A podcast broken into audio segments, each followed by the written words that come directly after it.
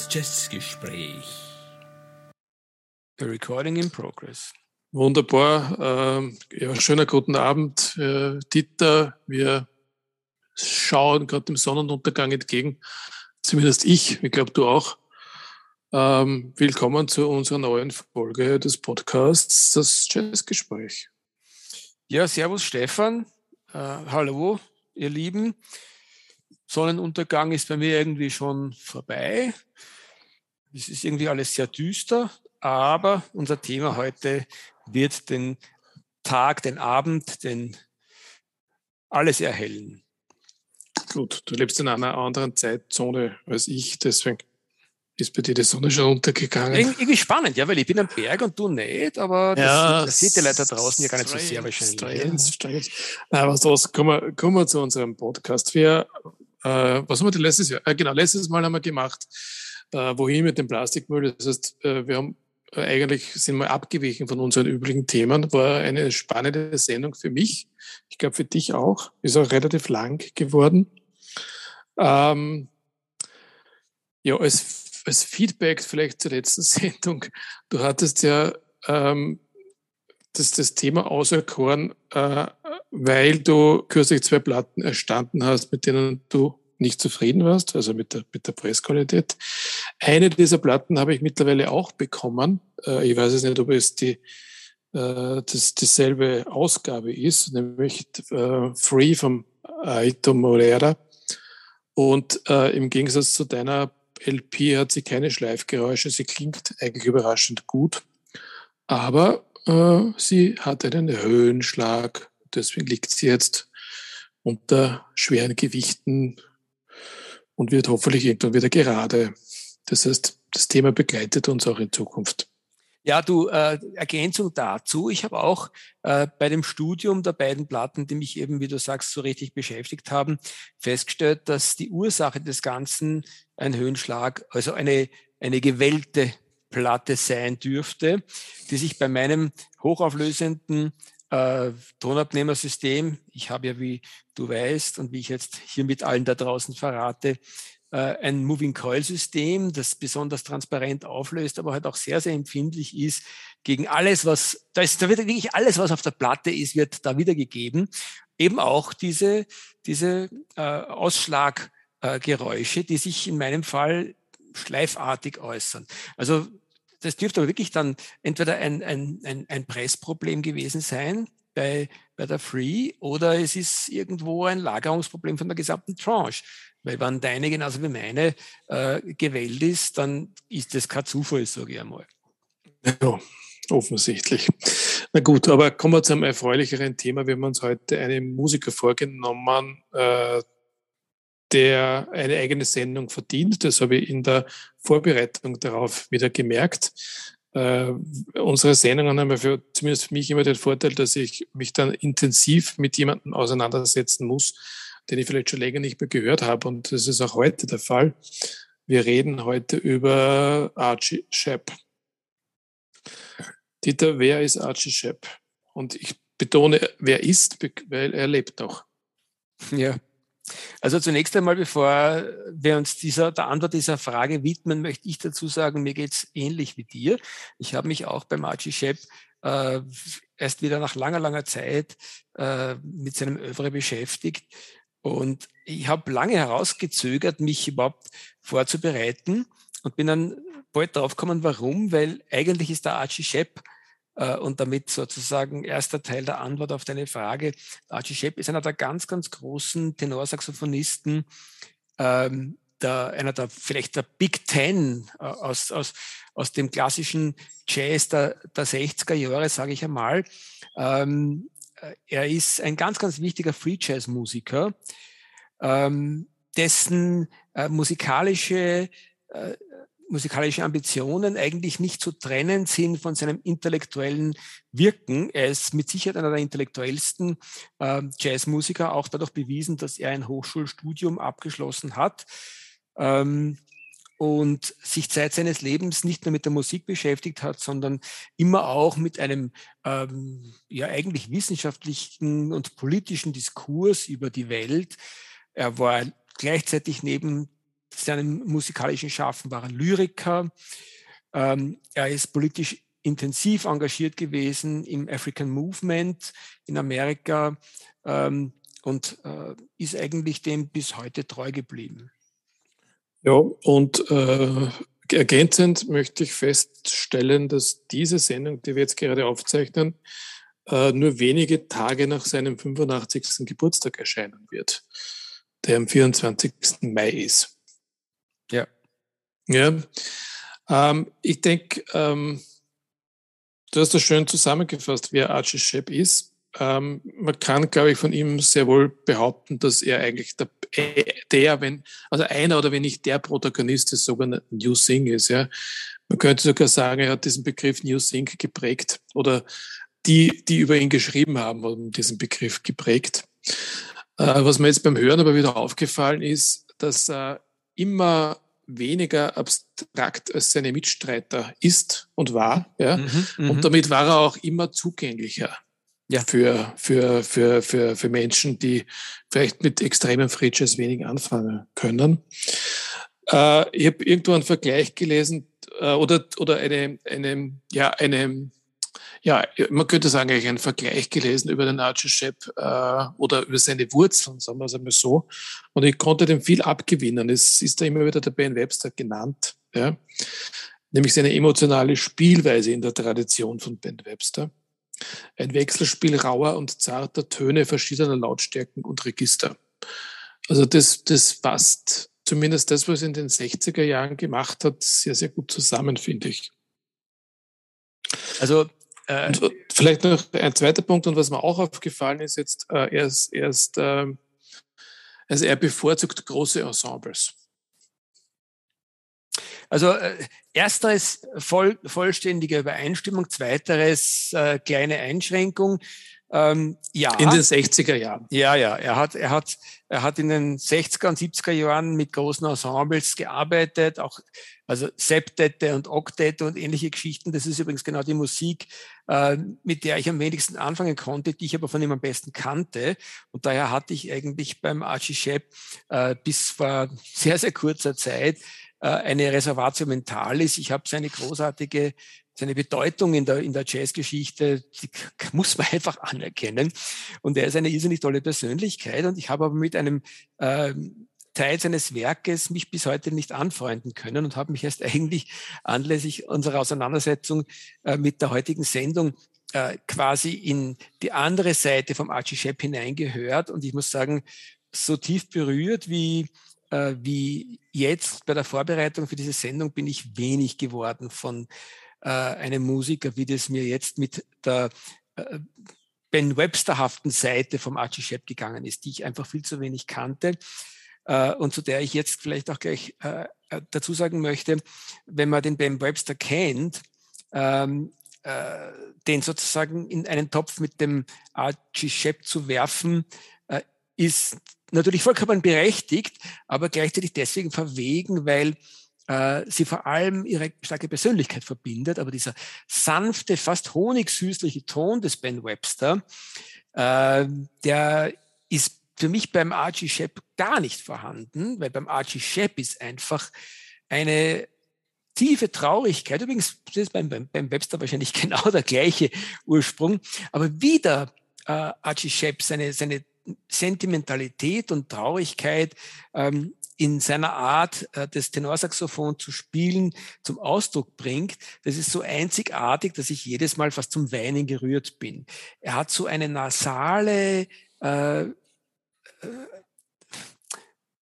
mahnend betende Intonierung. Äh, und er klingt für mich, um es schmissig zu sagen, immer so ein bisschen stimmbruchartig, wie sich seine Töne auf eine Art und Weise überschlagen. Ähm, das ist einfach faszinierend und eigentlich ist für mich der Archie Shepp wie wenige andere, äh, außer dem John Coltrane, äh, sofort raushörbar aus jedem Ensemble. Genau aufgrund also, dieser äh, Attitüde. Wenn du jetzt noch weiter sprichst über Ben Webster und, und Archie Shepp und die Unterschiede, wirst du, je länger du darüber äh, sprichst, draufkommen, dass sie doch sehr viel gemein haben. Ähm, das habe ich jetzt schon bei deinem Monolog gemerkt, dass das immer in wieder mehr in Richtung ähm, Ben Webster geht, als du dir vielleicht eingestehen wolltest. Äh, und auch was die Sanftheit betrifft, äh, er hat das sehr wohl, er hat es auf eine andere Art und Weise, würde ich sagen. Klarerweise, er kommt natürlich auch aus einer ganz anderen Zeit, ähm, aber er hat diese Sanftheit sehr wohl in seinen Stücken. Und was natürlich ein wesentlicher Einfluss ist, den wir noch nicht erwähnt haben, ist der Blues, der beim Archie Shepp immer wieder durchkommt.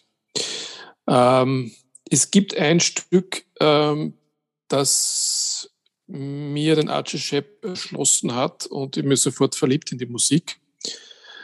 Ähm, und es war kein Archie Shepp-Album, sondern es war ein, eine, eine sel ein seltsames Album äh, eines, eines, eines Split-Albums. Ich kenne das eigentlich nur aus den 70er Jahren, äh, wo man auf der A-Seite irgendwelche bekannte Band aus einer Hitparade hatte und auf der B-Seite hat man eine andere Band dazu gemischt. Und es gibt sowas auch im Jazz aus dem Jahr 65. Äh, du weißt, glaube ich, welches Album ich meine, nämlich You Think at, at Newport. Genau. Das, ja. das ich natürlich mal gekauft habe, damals äh, wegen dem John Coltrane. Mittlerweile gibt es das, gibt's das gesamte Newport-Konzert auf einer Doppel-CD vom, vom Coltrane, aber das war das erste, was rausgekommen ist. Und da waren, glaube ich, zwei Stücke oder ja, zwei Stücke vom Coltrane und, und drei oder vier vom Archie Shepp.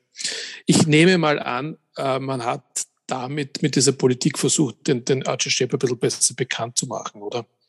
Äh, einen anderen Grund würde ich jetzt nicht sehen für so eine seltsame Kombination.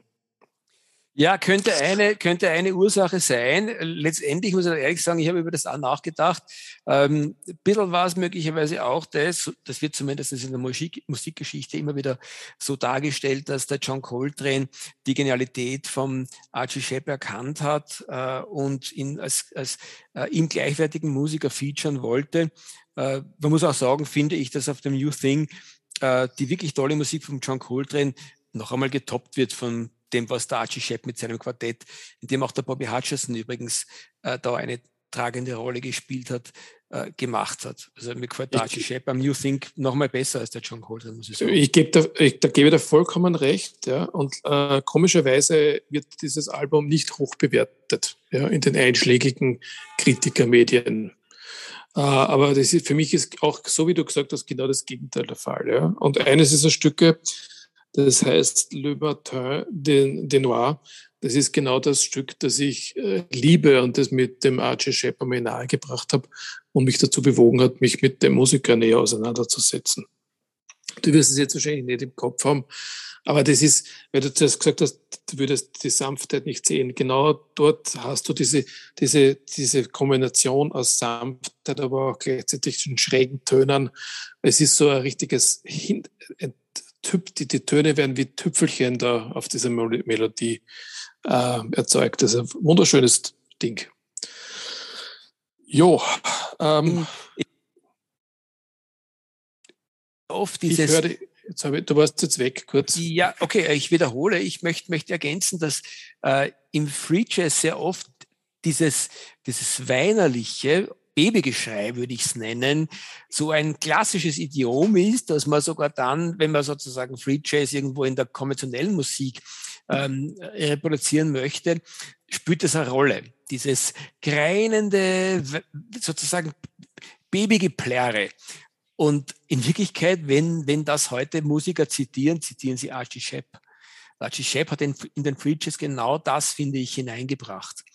Dieses großartige, weinerliche, äh, äh, flehentliche, äh, was er auf einer der wichtigsten Platten von John Coltrane ja äh, dann auch gemacht hat. Aber dazu kommen wir wahrscheinlich später. Ich sehe da nur gerade den Stefan irgendwie verzweifelt herum äh, tun. Ich glaube, du hast Tonprobleme, Stefan. Ähm, ja, kurz, aber ich habe vor allem äh, Akkuprobleme. Oh. So. Hörst du mich? Ja, ich hoffe, gut. alle anderen hören dich auch. Gut, gut. Ja. Äh, das kommt davon, weil man im letzten Eck der, der Wohnung was aufzeichnet und das Internet schon ein bisschen schwach ist da hinten. Ja, mein Herz, du bist doch immer wieder ein bisschen abgehackt, Stefan. Also ja, deswegen werde ich das jetzt ganz kurz mal umstellen. In der Zwischenzeit, in der Zwischenzeit kann ich ja vor mich hin brabbeln äh, und äh, meiner Begeisterung für den Archie Shepp noch ein wenig mehr Ausdruck verleihen. Was mir beim Archie Shepp nämlich besonders gut gefallen hat, äh, ist, dass der eigentlich über die vielen, vielen Jahrzehnte seines Wirkens immer wieder schwächere Perioden hatte. Wir, haben, wir werden uns dem sicher auch noch ein bisschen näher widmen.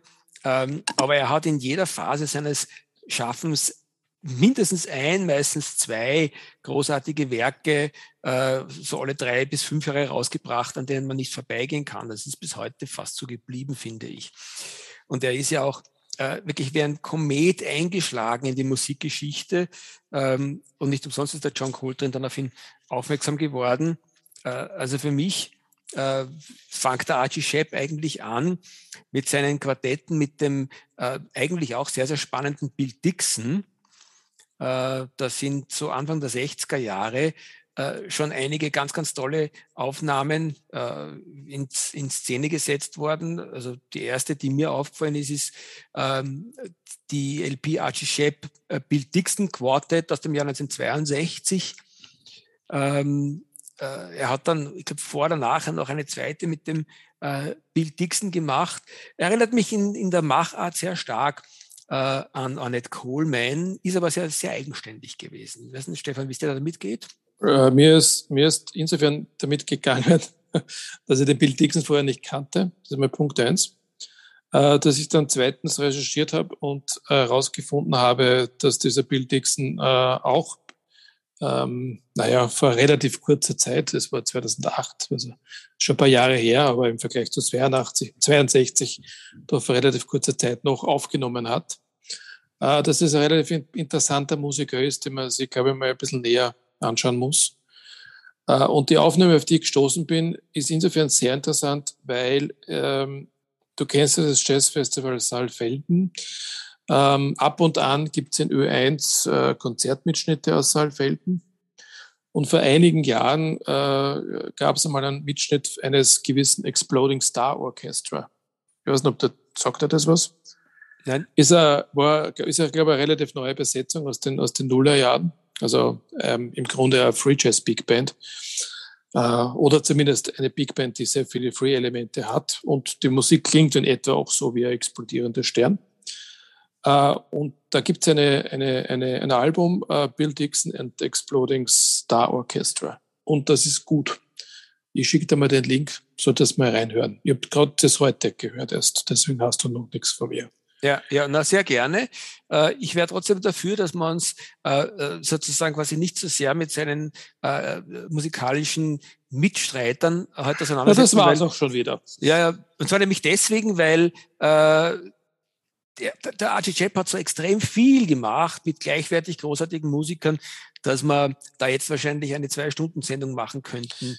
Ähm ich, kann, ich kann jetzt schon vorausschicken, dass die Playlist, die ich gemacht habe, äh, insofern sich von den anderen unterscheidet, als die Playlist ähm, eine Zeitspanne von 1963 bis 2020 umfasst. Das hatte ich eigentlich noch nie. Genau. Ja, weil meistens genau. haben wir in den 70er Jahren abgebrochen. Äh, und die bin überzeugt davon, dass wir heute zwei Teile machen.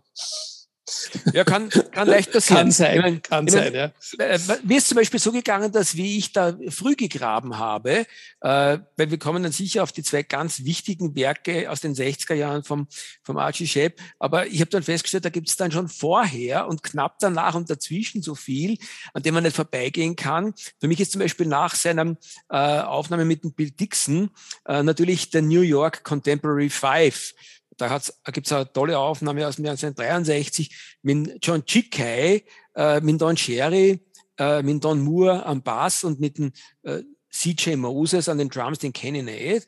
Äh, großartige Free Jazz Musik, äh, die dann auch äh, im selben Jahr, glaube ich, noch auf einer großartigen Live-Platte äh, sozusagen quasi ihre geniale Fortsetzung findet, Archie Shepp in Europe, äh, bevor er dann für mich vielleicht sogar eines der allerwichtigsten Werke der Jazzgeschichte gemacht Warte hat. Warte noch, bleiben wir noch kurz bei New York Contemporary Five. Du kannst dann gleich auf das wichtigste Werk eingehen. Ähm, also interessant ist da bei, dieser, bei diesem Album, dass es überhaupt unter seinem Namen firmiert. Ja. Don Cherry oder John Chikai war für, für, dieses, für dieses Quintett ja genauso wichtig wie, wie der Archie Shepp, aber Das mag die Plattenfirma verstehen. Ich kann es nicht nachvollziehen. Du hast recht, es gibt zwei Studioaufnahmen. Ähm, die sind übrigens beide kombiniert äh, auf einer CD vor kurzem erst erschienen, äh, als Reissue. Und das, das Live-Album, das du ansprichst, das man an sich heute eh überall bekommt, ist in Kopenhagen aufgenommen worden. Und ich glaube, wir haben vor kurzem mal darüber geredet, außerhalb unserer Sendung, und festgestellt, dass die Burschen gehörig Gas geben. Und das ist noch heute mitreißend. Ja, das, das, das, das offiziell erste Album, das er dann eben unter seinem Leadership gemacht hat, ist eben das äh, Album, wo, wo du mich gerade kurz gestoppt hast, Four for Train. Äh, eine Würdigung von John Coltrane, die weit über das hinausgeht, ist ein, ein ganz, ganz wichtiges Standardwerk des Jazz geworden, ähm, das eigentlich bis heute spannenderweise genauso gut funktioniert wie, wie damals. Äh, für mich ist es das, was man am ehesten mit Avantgarde-Jazz umschreiben würde.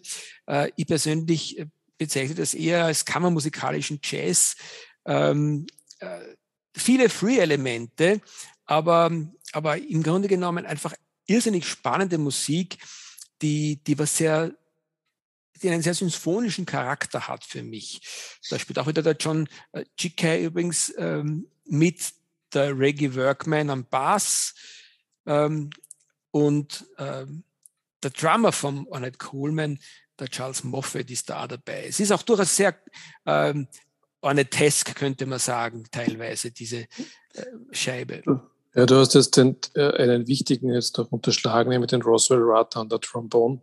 Definitiv, der ganz auch wichtig, auf, ja. auf, auf, anderen Alben noch dann vorkommt. Ja. Eigentlich könnte man meinen, dass, dass das äh, eine, eine, eine, ein Kniefall ist vor dem, vor dem John Coltrane, aber eigentlich, aber das ist es überhaupt nicht. Es ist eher eine, eine Hommage an Coltranes Musik und es ist überhaupt kein Epigonentum, sondern es ist eigenständiger Archishep. Und äh, so sehr man aus dem Titel die Bewunderung des Archishep für den, für den John Coltrane herauslesen kann, so sehr ist auch die Bewunderung umgekehrt. Ja, also ich weiß, dass Chris Coltrane den, den Archie Shepp sehr geschätzt hat.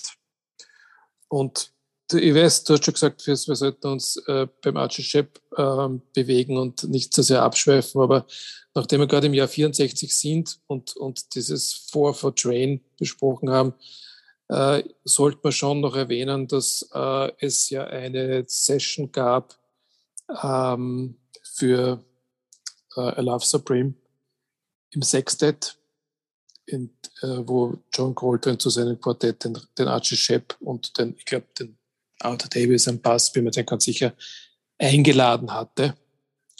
Das ist nur damals äh, verworfen worden und das Love Supreme ist, ist unter dem John Coltrane Quartett erschienen.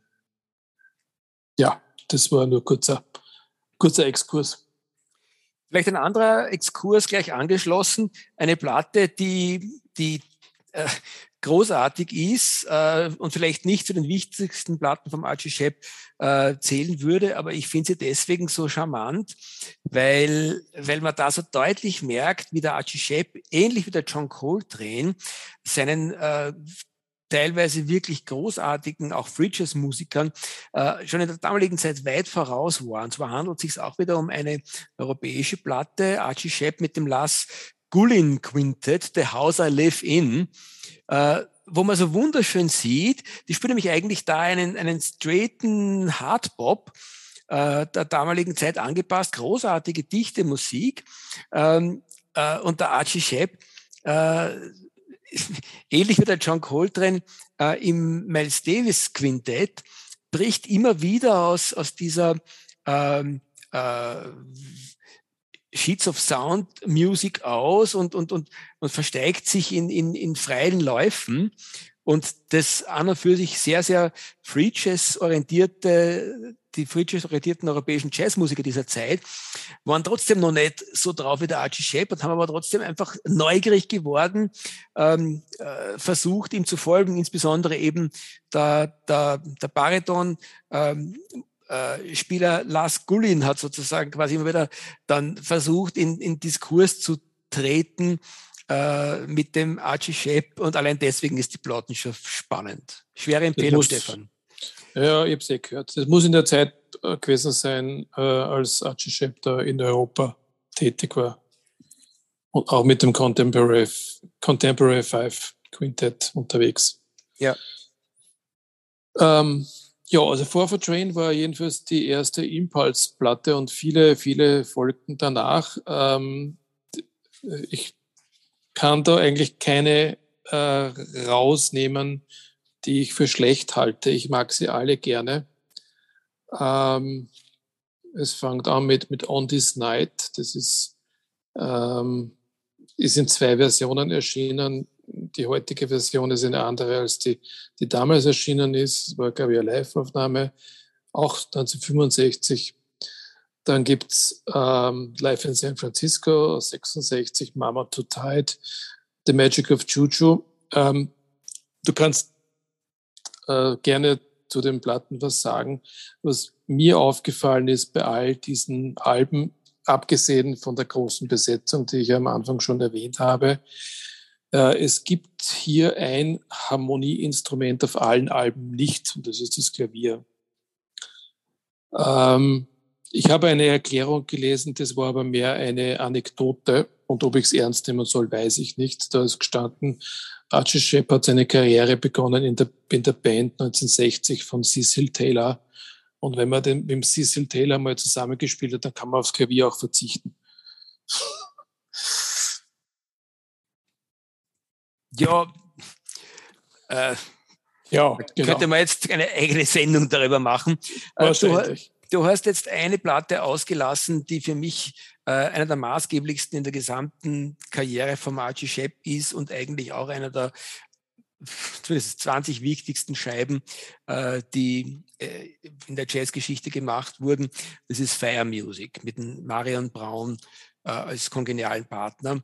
Ähm, die du hast recht, Sicht, ich habe die hier auf der ja. Liste. Doch, Fire Music habe ich schon auf der Liste, ich habe es nur ja. ver ver vergessen zu erwähnen. Ja, also die ist für mich vielleicht sogar noch, noch äh, höher zu bewerten als 4 Train, weil sie äh, vielleicht die noch spannendere Musik bietet.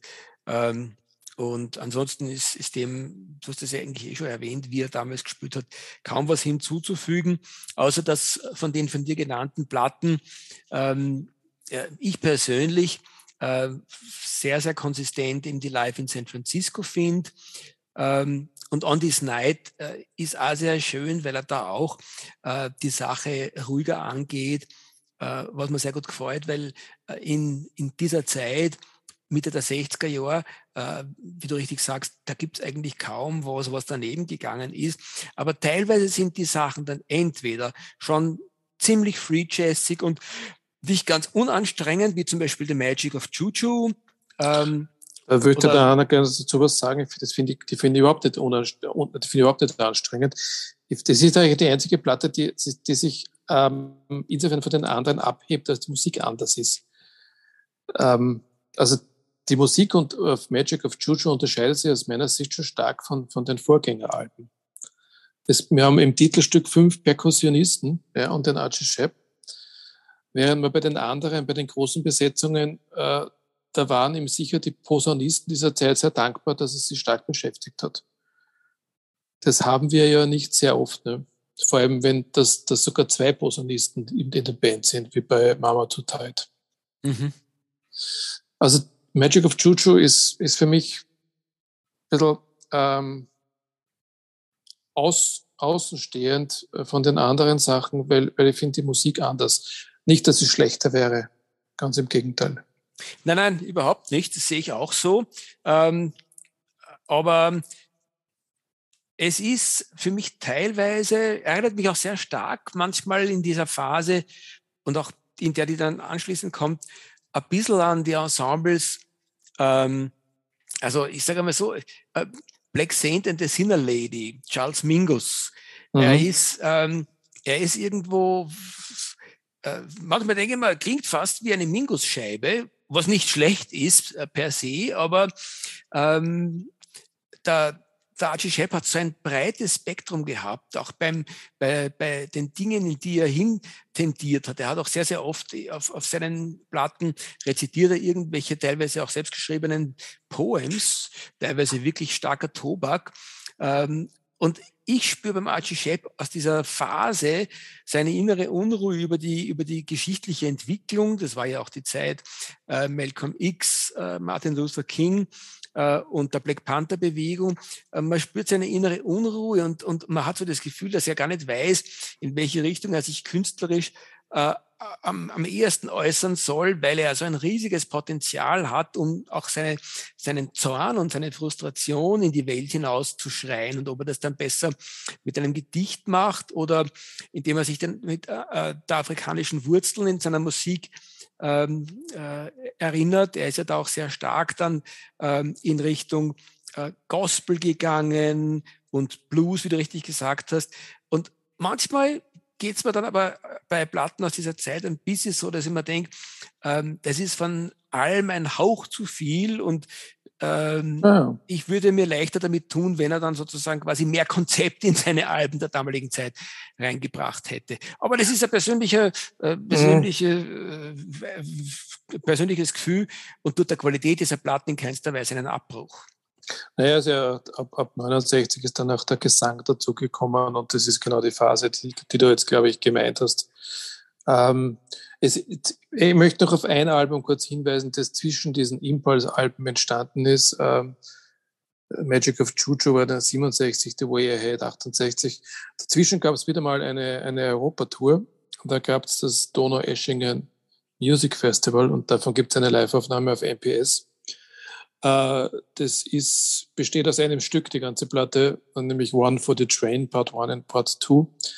Und auch hier haben wir noch diese interessante Bandbesetzung mit zwei Trombonisten, also zwei Posaunisten, dem Jimmy Garrison am Bass und äh, einem Beaver Harris. Ja, aber, aber irgendwann ist dann noch der Way Ahead 68 ist plötzlich die Musik anders, das Label ist anders und es kommen jetzt diese afrikanischen Einflüsse dazu. Äh, und ich würde diese Musik ähm, also aus heutiger Sicht zumindest als eher unbedeutend bezeichnen. Ähm, es, ist, es ist eher so skizzenhaft, so ohne Konzept, wie du im, im Grunde schon gesagt hast. Ja. Und es, es, kommt dann der Gesang dazu, es kommen weibliche Stimmen, es kommen diese, diese Poems. Also eine, ja, ein bisschen eine seltsame Phase, ähm, bis er dann 1970 wieder zu Impulse zurückkehrt da aber Anfang der 70er Jahre die Alben ja eher so Durchschnitt sind. Oder würdest du das anders sehen? Ja, also unbedeutend, da hat es mich jetzt kurz äh, äh, gebeutelt. Äh, unbedeutend würde ich nicht sagen, aber ich glaube zu wissen, was du meinst. Das ist genau das, was ich jetzt zuerst gesagt habe. Es ist irgendwie ähm, so ein bisschen, ähm, hat man das Gefühl, es zerreißt ja so richtig förmlich und er weiß nicht so recht, welchen äh, der Botschaften, die er in die Welt setzen möchte, er den Vorrang geben soll. Es ist sozusagen quasi jetzt ähm, äh, die Botschaft, ähm, dass afrikanische Musik leben soll und er sozusagen quasi einfach auch der afrikanischen Tradition einen breiten Raum gibt, bis hin eben zu diesen teilweise ein bisschen anstrengenden Gesängen, die dann in den, in den, ähm, auf den Platten erscheinen. Ähm, oder äh, möchte er dann sozusagen quasi ähm, irgendwo auch den Text Vorrang geben, weil es so viel zu sagen gibt über die Ungerechtigkeit in der Welt. Also er ist irgendwie unausgegoren, empfinde ich, und diese Unausgegorenheit findet man auch auf den Platten, wiewohl das trotzdem alles, also zum Beispiel gerade Attica Blues, ich glaube, die hast du erwähnt, das 1972. Ah, da habe ich noch nicht erwähnt, zu der wollte noch kommen. Ja. Na, dann sag du dann gleich was dazu. Ich sage nur dazu, die ist für mich irgendwo, äh, obwohl eine großartige Platte, ähm, äh, leidet auch die darunter, dass, dass er da so ein bisschen alles und, und, und, und nix oder zumindest sehr viel einfach hineinpacken wollte. Man die dann anfängt eben so ein bisschen, also richtig New Orleans technisch dahin zu jammen, dann denke ich mir, okay, ist auch gut, aber ähm, ich bin sozusagen quasi, wenn ich diese Platte höre, äh, durchlebe ich da allein schon mal quasi gleich 20 äh, Jahre der Jazzgeschichte. Äh, und das wäre mir auch dann wieder ein bisschen zu viel des Guten gewesen. Mhm. Äh, ähm, wenn ich unbedeutend gesagt habe, dann meinte ich musikalisch unbedeutend aus heutiger Sicht. Ja. politisch unbedeutend war es natürlich nicht. Aber die Vermischung von Politik und Musik, das haben was meines, meines Erachtens die Musiker von, von ähm, Strata East wesentlich besser hinbekommen. Diese neue Szene, die in Chicago damals entstanden ist, Anfang der 70er Jahre. Und wie du richtig sagst, ja, der Archie Shepp war ein bisschen verloren in seinem Anspruch, äh, etwas, etwas sich politisch zu äußern und, und der Musik, die irgendwie nicht unter einen Hut gebracht hat. Und bei Attica Blues, ja, ich weiß auch nicht, wie es mir mit dem Album geht. Ich habe es zu Hause. Es, es ist so ein, so ein Ding, was einem gefällt in der einen Minute und in der anderen wieder nicht. Ja. Es ist fast wie eine Art Oper. So ist man ein bisschen, also die Assoziation hatte ich damit. Endet ja auch mit einem, mit einem, mit einem, mit, äh, einem Kindergesang. Das, das kann dich packen oder auch abstoßen. Das ist sehr schwer zu beurteilen. Ja. Ja, ja, natürlich ist äh, mir fällt sofort die nächste Scheibe von ihm ein, die er auf Impulse dann gemacht hat, uh, The Cry of My People, mit der geht es mir genauso, wie du es jetzt beschrieben hast. Ähm, eine an sich zum Beispiel von All Music hoch bewertete Scheibe, ähm, die auch ja, auf, auf, auf, Plattenbörsen höchst, höchst äh, nachgefragt ist und teuer verkauft wird, wenn man sie mal kriegt, sehr selten. Aber ich habe mir jetzt durchgehört im Internet und dann muss ich ehrlich sagen, äh, ich, ich habe ich mir gedacht, okay, und wann kommt jetzt irgendwo der Punkt, wo ich sage, ich verstehe, warum die so, so wichtig ist, die Platte. Ich und der Punkt kommt nicht. nicht. Nein, der, der kommt Punkt nicht, kommt ja. nicht. Genau. Du hörst und so hörst und hörst und es wird gesungen und es ist irgendwo, dann ist es vorbei und du sagst, okay, und das war's jetzt. Ja, genau. Also ja. brauche ich, brauche ich echt nicht, muss ich sagen. Das ist richtig, ja. Und das ist eben die, diese, ich glaube, das ist dieser, dieser zweite Aspekt, nämlich das Musikalische, was wir jetzt äh, hier bewerten, äh, dass das politisch äh, eine Bedeutung hatte 1972, ist unbestritten, ja, aber musikalisch gesehen, boah. Ja. Anders als, als, äh, als eine, die dann äh, ungefähr ein Jahr später entstanden ist, 1974 auf Impuls, obwohl, glaube ich, auch äh, eher so eine Zusammenstellung von mehreren äh, Records, von Aufnahmen, und zwar Quanza. Äh, die kann nur sagen, ich habe sie, die habe ich, hab mir reingehört und mir gedacht, die muss ich mir mal wirklich in Ruhe anhören. Das ist schon recht spannende Musik gewesen, die er da auf der Scheibe gemacht hat. Ja, und ein Stück, nämlich New Africa, hat sogar auf unsere Playlist geschafft. Ah, na bitte. Na, na? Stimme ich mit dir vollkommen überein. Ja. Ähm, es, gibt, es gab 1921, na, sorry, nicht 19, 2021 eine, eine, eine Veröffentlichung, ich glaube, die erst, erstmals veröffentlicht, eines Paris-Konzerts aus dem Jahr 74, also genau das Jahr, das du gerade erwähnt hast. Äh, die ist gut. Äh, da ist die Musik überhaupt nicht vergleichbar mit dem, was er da in der Zeit auf Platte gemacht hat. Ähm, vielleicht kannst du mal reinhören. Wir haben mhm. diese mhm. Live in Paris auch schon einmal besprochen gehabt, ich glaube, bei unserer Sendung über, über Neuerscheinungen und Reshows im letzten Jahr. Mhm. Ja, und ich glaube, damit ist aber auch die Impulsphase abgeschlossen. Ich habe da noch aus 75 ein Album mir angehört, das heißt A Sea of Faces, das eine ganz eine schlechte Bewertung hat. Das ist auf Black Saint Records erschienen. Aber selbst da hat es einen Song, der, äh, also ein, ein Stück ähm, auf die Playlist geschafft, das es mir ein bisschen angetan hat. Das ist der Song von Mosambik. Äh, kann man dort nachhören. Aber ansonsten habe ich jetzt nicht viel dazu zu sagen. Ja, und dann sind wir in einer Phase, nämlich die zweite Hälfte der 70er Jahre. Da, dazu kann ich gar nichts sagen, weil ich habe alle diese Alben nicht gehört. Uh, Steam, Force, Going Home, Ladybird, Long March.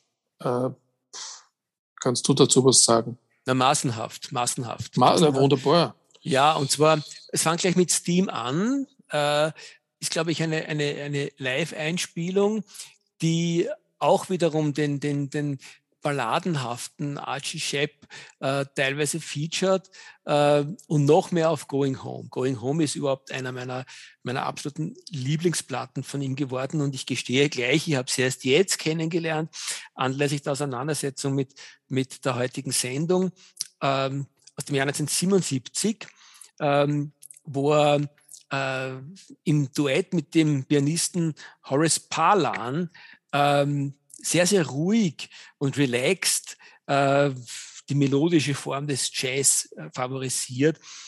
Und Also das ist genau das, was ich ähm, am, am Archie Shep immer am meisten geliebt habe und jetzt noch mehr ähm, liebe und wo ich auch noch in den nächsten ähm, Wochen, Monaten und hoffentlich Jahren und Jahrzehnten mich tiefer hineinknien werde.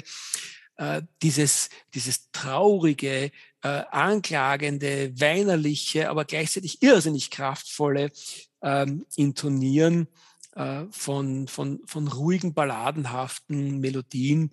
Also das ist auf der Going Home, finde ich, wunderschön ähm, äh, wiedergegeben und der Horace Palan äh, ist ihm da ein, ein wirklich kongenialer Partner. Also äh, ich kenne das Album nicht. Ähm, ich habe es jetzt auch nicht gefunden auf die Schnelle, aber es ist insofern interessant und glaube jetzt bedeutend, was du über das Album erzählt hast, weil es ja die, die Duo-Phase des Archie Shepp einleitet. Äh, wir haben festgestellt, ja, die großen Besetzungen in den 60er Jahren und dann noch weiter mit, mit afrikanischen Einflüssen, äh, viel Percussion, aber jetzt gehen wir in Richtung Duo. Und da gibt es viele, viele Aufnahmen aus den, aus den späten 70er, 80er, 90er Jahren und bis in die 2000er rein äh, Duo mit Bassisten und Duo mit Pianisten. Also er deckt dann das Klavier doch. Äh, hat auch, glaube ich, selbst gespielt. Äh, du weißt ja, ich bin jetzt nicht der, der große Fan von Duo-Aufnahmen. Äh, mir langweilt das schnell. Aber man muss das schon würdigen, was der Archie Shepp da gemacht hat. Ja.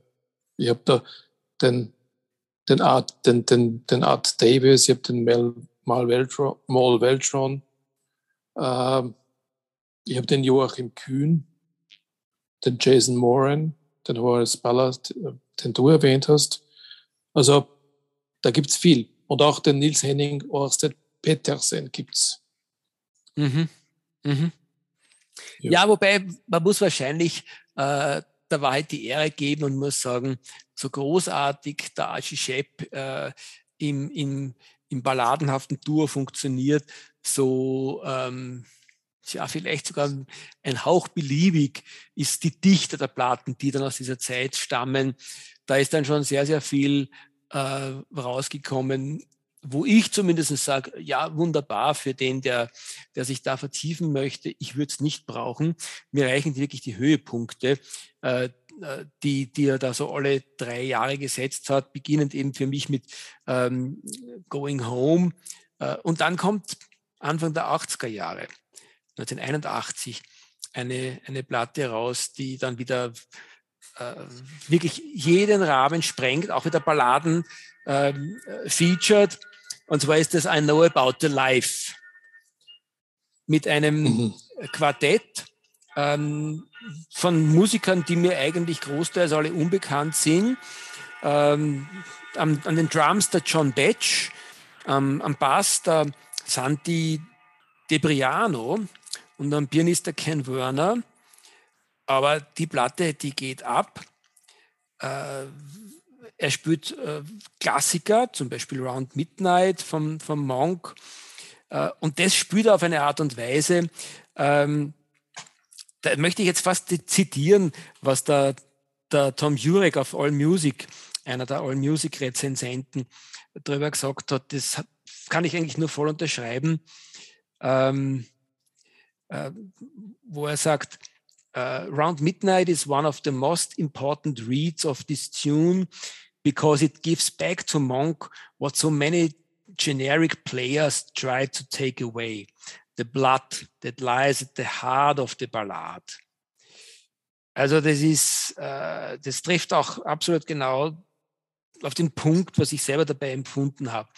Äh, der Archie Shepp holt da einfach wirklich ähm, etwas raus, was, was, was, was in dem Fall zum Beispiel dem Monk sicher am Herz gelegen ist und ähm, was beim Monk sehr oft unter den Tisch fällt, weil seine Musik auch so einen skurrilen Charakter hat, dass man immer seine Art äh, der, der Intonation und seine, seine Melodien in den Vordergrund stellt, aber das Bluesige ein bisschen unterschlagt. Und das ist halt etwas, was der Archie Shepp großartig kann, dass er auf hohem Niveau auch soliert, aber nie diese, dieses bluesige Feeling dabei äh, außer Acht lasst. Kommt auf der Platte, finde ich, äh, durchgehend großartig raus. Schwere Empfehlung. I know about also the life. I know about the life. Mhm, okay. Ja, wird sich auf, auf unserer Playlist, äh, doch, da haben wir es. Ja, okay. Das werde ich noch nachhören, wenn ich darf. Bitte unbedingt. Gut. Ja, ich musste eine Auswahl treffen, weil sonst äh, hätte man die Sendung heute nicht aufnehmen können. Also eine Auswahl äh, dessen treffen, was ich mal im Vorfeld anhöre. Äh, es gibt also ein, ein seltsames Album aus dem Jahr 82 gehabt. Das ist eines seiner populärsten Alben in der, in der Nicht-Jazz-Community. Äh, und eigentlich schade, wenn man auf Archie Shepp mit diesem Album stößt. Ich weiß nicht, ob du das jemals gehört hast. Äh, das sogenannte Mama Rose. Ähm, ich fürchte, ich habe die Platte sogar zu Hause. äh, und äh, Brauchst ja, nicht schämen. Ja, nein, es ist, äh, ich glaube, ich weiß jetzt nicht genau, ob das, ähm, äh, ist das Zufall, dass auf dem Soul-Song, das mich aus dem Jahr 1982 ist, glaube ich, auch Mama Rose drauf und die habe ich auch. Oder ist das irgendwie eine, eine, eine, eine, wie auch immer. Also das ist eine Zeit gewesen, wo ich mit dem Archie Shepp ähm, wenig anfangen kann. Das ist auch seine Mama Rose Zeit. Ähm, die, einzig ist der Song Mama Rose eine ganz, ganz großartige Geschichte, in unterschiedlichsten äh, Phasen seiner, seiner, seiner musikalischen Karriere aufgenommen wird, der Faden. Ich glaube, da geht es um seine Großmutter, die da irgendwo, der er ein Denkmal gesetzt hat. Und natürlich geht es da auch irgendwo um die Geschichte der, der, Amerik äh, der, der afroamerikanischen Bevölkerung. Äh, und äh, ich weiß, dass es von der, von der Mama Rose mindestens ein, zwei oder drei Aufnahmen gibt auf Platten, die ich jetzt nicht äh, sofort nennen könnte, äh, wo ganz, ganz viel Tiefe und Herzblut drinnen steckt. Aber gerade diese Aufnahme, die du da ansprichst, aus dem Jahr 1982, das, das ist alles irgend, das ist alles und nichts. Und damit ist es mehr nichts als alles. Genau, das hast du schön gesagt. Werden wir uns merken für äh, die Kritik an anderen Alben in den nächsten Sendungen. ja, äh, ich, ich bin in, in meiner Liste eigentlich dann schon in den, in den Zehnerjahren dieses Jahrhunderts. Äh, bemerkend, dass der Archie Shepp seine 70 schon deutlich überschritten hat. Lass du mich kurz äh, noch eine ja, letzte Platte aus dem, aus dem letzten Jahrtausend noch hineinquetschen. Ähm, aus dem Jahr 1996 ähm, mit dem ähm, Archie Shepp Quartett True Ballads. Also das ist vielleicht sogar, äh, zumindest ein letzter großartiger Höhepunkt seines Schaffens im, im letzten Jahrtausend gewesen, ähm, wo er mit dem John Hicks am Piano, mit dem George Mratz am Bass und dem Idris äh, Muhammad ähm, an den Drums aber sowas von schöne Balladen von sich gibt und damit sozusagen quasi aus unserer heutigen Sicht betrachtet das Jahrtausend äh, ein bisschen früh 1996, aber dafür umso bemerkenswerter ausklingen lasst. Und wieder möchte ich den Tom äh, Jurek zitieren, äh, weil er das auch wieder auf den Punkt bringt, wo er sagt, uh, the inflection of Shep's horn that moves somewhere between the deep, robust, robust speech of John Coltrane and the shimmering, soulful whisper of Ben Webster. And then there's a polished elegance that makes the entire package Shep's finest ballad date ever. Dem ist eigentlich uh, nichts hinzuzufügen. Uh, blue Ballads or Black Ballads? Wie heißt das Album? True. True Ballads. Ah, also ah, True echte, Ballads. Okay. Echte ich habe da, nur die, hab da nur die Black Ballads. Ja. Also ich kann dazu ja. nichts ja. beitragen. Aber die, du scheinst äh, irgendwie die, die, die Narren an der Ballade jetzt gefressen zu haben. Ja, absolut, absolut. Ich bin sowas von reingekippt, äh, sowas von reingekippt. Ich sagte, Stefan, ich bin, es ist mir ja fast schon peinlich. Aber, alt, oder, alt oder sentimental oder beides. Ja, ja, ja. ja Archie Shepp. Archie, Archie Shepp. Einfach Gut. scharf. Scharf der Alte, wenn er Balladen kommt. Einfach scharf. Gut. Aber damit schließen wir das 20. Jahrhundert ab, oder? Ja. Gut. Ähm, ich würde dann äh, in, in, den, in den Zehnerjahren noch auf, gerne auf drei Alben ganz kurz eingehen. Das eine ist ein Duo mit Joachim Kühn, also dem deutschen Pianisten, das heißt Woman äh, mit einem Rufzeichen dazwischen. Dieses Album habe ich gewürdigt mit äh, der Aufnahme in die Playlist mit Lonely Woman, äh, einer der bekanntesten, eines der bekanntesten Stücke von Ornette Coleman. Und ähm, zwei Jahre später dann äh, ein fürchterlich schlechtes Album, I Hear the Sound mit dem Attica Blues Orchestra. Das ist im Grunde Attica Blues nur 40 Jahre später und nicht besser. Und 2020, also vor zwei Jahren, äh, und damit höre ich dann auch schon auf, ein Album äh, namens Ocean Bridges äh, mit äh, einem gewissen Damu de Fudge Monk und einem Raw Poetic. Das ist ein spannendes Album. Da gibt es sehr viel Sprechgesang, da gibt es sehr viel Tribes, da gibt es ein bisschen Hip-Hop. Sehr, sehr interessant. Äh, nicht unbedingt etwas, was man jetzt äh, ein Must-Have zu Hause hat, aber ich habe es für so interessant gefunden, dass ich auch das äh, in die Playlist aufgenommen habe. Ich weiß nicht, ob du das gehört hast. Äh, ich, ich, bin drüber gestolpert und habe ehrlich gesagt nicht reingehört, werde es aber jetzt nachholen. Gut. So wie ich das nachhole beim, äh, wie hat das Album geheißen, ich schon wieder vergessen, aber ich habe es jetzt aufgenommen hier. I know about the life. Kann man gar nicht I know about the life. Ganz genau. Okay. Jo. Naja, naja, Stefan, dann, dann muss ich meine zwei äh, wichtigsten Platten aus den, aus den 2000er Jahren noch äh, hier ergänzen, die offensichtlich an dir vorbeigegangen sind. Also mindestens eines davon, nämlich das erstere jetzt, äh, wirst du ganz sicher dir zu Gemüte führen, weil äh, der schon von dir heute erwählte Mal Waldron äh, da eine, eine äh, tragende Rolle spielt. Äh, und wie ich weiß. Ja, danke, für, für, danke für die Berichtigung meiner Aussprache. Ja, whatever. Vielleicht habe ich es auch naja, falsch gesagt. Ja. Nein, ich glaube, du hast das richtig gesagt. Ja. Äh, also jedenfalls, äh, Stefan schätzt ihn, das hat vielleicht der eine oder andere auch schon mitgekriegt, ähm, wenn einer uns genau zuhört. Äh, wieder eine Duo-Platte, ähm, Archie Shep mal Waldron aus dem Jahr 2005, Left Alone Revisited. Ja, ich glaube, es ist aus dem Jahr 2002, aber es macht nichts. Äh, kann auch sein, ja. Äh, ich habe sie irgendwie auf 2005 gefunden, glaube ich, auf All Music. Das ist ja nicht immer richtig. Ähm, man hört gleich aus dem Titel raus, die haben schon mal zusammengespielt miteinander. Es war, glaube ich, in die 50er Jahre eine Platte, die wir heute noch gar nicht erwähnt haben. Äh, ich habe ehrlich gesagt nicht hineingehört in die erste Platte, glaube aber, dass sie durchaus spannend sein könnte. Äh, allein schon deswegen, weil ich mal behauptet habe, und da stehe ich jetzt auch noch dazu, der Mal Waldron hat fast überhaupt nichts wirklich Schlechtes gemacht. Und da hat Gigi recht. Ist ja auch eine ganz große Größe. Ähm, schon damals, glaube ich, haben sie vor allem einen Tribute äh, an die Billie Holiday gemacht.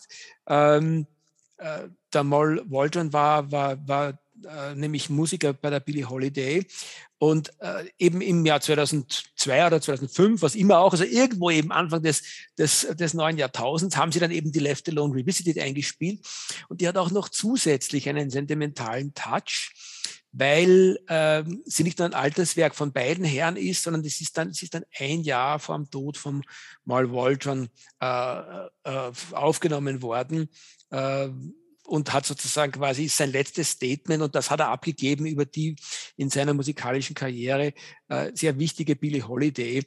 Und auch da haben die beiden Herren das geschafft, was, was äh, schon zuvor der Tom Jurek dem, dem Archie Shepp bescheinigt hat, dass er sozusagen quasi, nämlich im Angesichts von Monk, dass er den, die, die, die, die, die Blues-Tiefe von Monk auf eine Art und Weise getroffen hat, wie es wenige andere geschafft haben. Und äh, es ist bei dieser Platte das Gleiche mit der Billie Holiday. Ähm, die, die, der, der Schmerz, den die Billie Holiday in ihre Musik hineingelegt hat und der sie so unverwechselbar gemacht hat, den haben die da auf dieser äh, Dur-Platte, äh, die es übrigens jetzt ähm, als eine Doppel-LP zu kaufen gibt. Zwar mal einen ungeheuren Schweinepreis, 50 Euro habe ich sie gefunden äh, als Reissue, aber ich musste sie mir kaufen, es nutzt nichts äh, und freue mich schon sehr, wenn sie ankommen wird in den nächsten Tagen. Äh, ist also auch ein, ein, ein gesamthaftes Vergnügen. Und was die beiden Herren da in diesen, auf diesen vier Scheiben Vinyl äh, sicher 180, 180 Gramm Qualität von sich geben, das ist wirklich vom Feinsten. Also ich, bewundere wirklich deine Ausdauer. Ich, ich habe das Album gehört. Das ist ja jetzt nicht neu, was du erwähnt hast. Äh, ich habe dazu notiert, geht so. ja, also ich hätte die Ausdauer nicht auf, auf vier Plattenseiten diesem Duo zuzuhören, ja, so, so gut die beiden Musiker für sich genommen sind und so gut vielleicht auch das Zusammenspiel ist, aber mich langweilt das dann irgendwann. Mhm. Mhm. Na, finde ich jetzt ungeheuer spannend, ähm, weil ich glaube, es zeigt auch, wie stark ähm, in der Musik und vielleicht insbesondere im Jazz natürlich ähm, die Qualität einer Platte von der persönlichen Situation abhängig äh, ist, äh, auf der der Rezipient äh, von ihr abgeholt wird, um das mal so zu sagen. Und mich hat sie an einem Punkt abgeholt, wo ich einfach ähm, dieses fast meditative miteinander herumspielen, im wahrsten Sinn des Wortes, miteinander herumspielen der beiden alt werdenden Herren einfach sehr, sehr relaxing finde. Mhm.